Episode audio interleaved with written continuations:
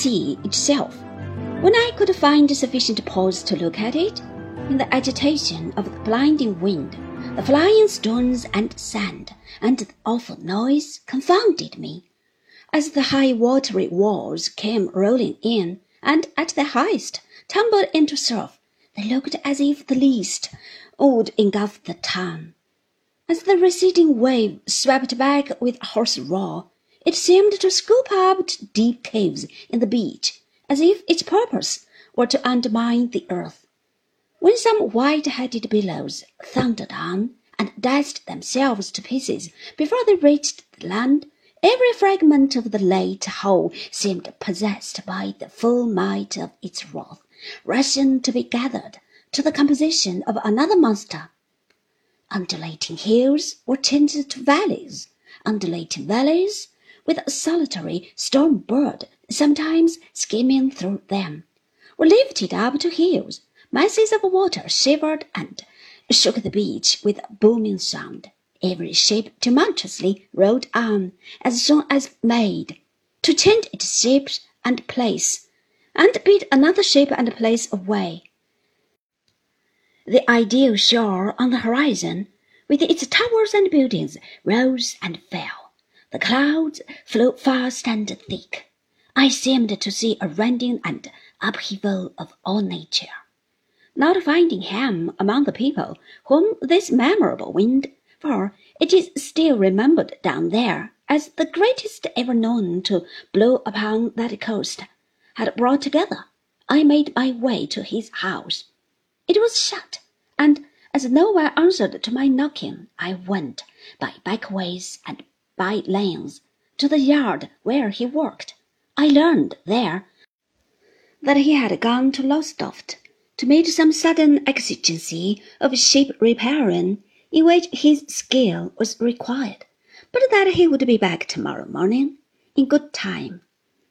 I went back to the inn, and when I had washed and dressed and tried to sleep, but in vain, it was five o'clock in the afternoon. I had not sat five minutes by the coffee room fire when the waiter came in to stir it as an excuse for talking told me that two colliers had gone down with all hands a few miles away, and that some other ships had been seen laboring hard in the roads and trying in great distress to keep off shore. Mercy on them and on our poor sailors, said he, if we had another night like the last. I was very much depressed in spirits, very solitary, and felt an uneasiness in Ham's not being there, disproportionate to the occasion. I was seriously affected, without knowing how much, by late events, and my long exposure to the fierce wind had confused me. There was that jumble in my thoughts and recollections that I had lost the clear arrangement of time and distance.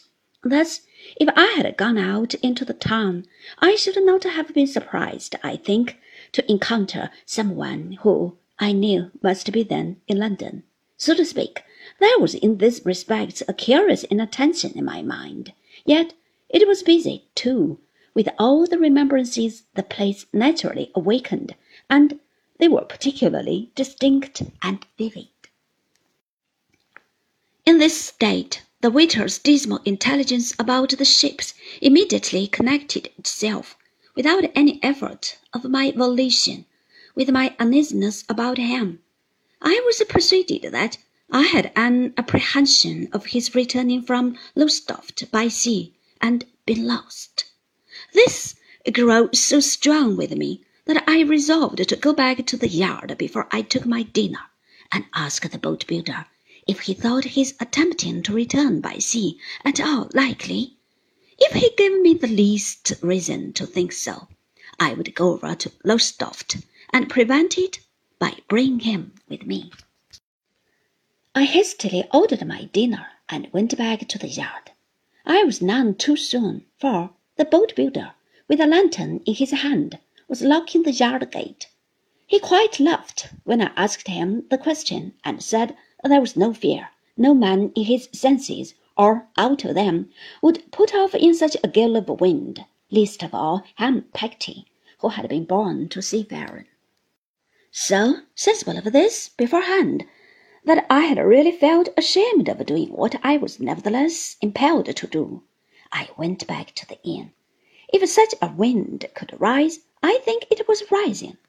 The howl and roar, the rattling of the doors and windows, the rumbling in the chimneys, the apparent rocking of the very house that sheltered me, and the prodigious tumult of the sea, were more fearful than in the morning. But there was now a great darkness besides, and that invested the storm with new terrors, real and fanciful.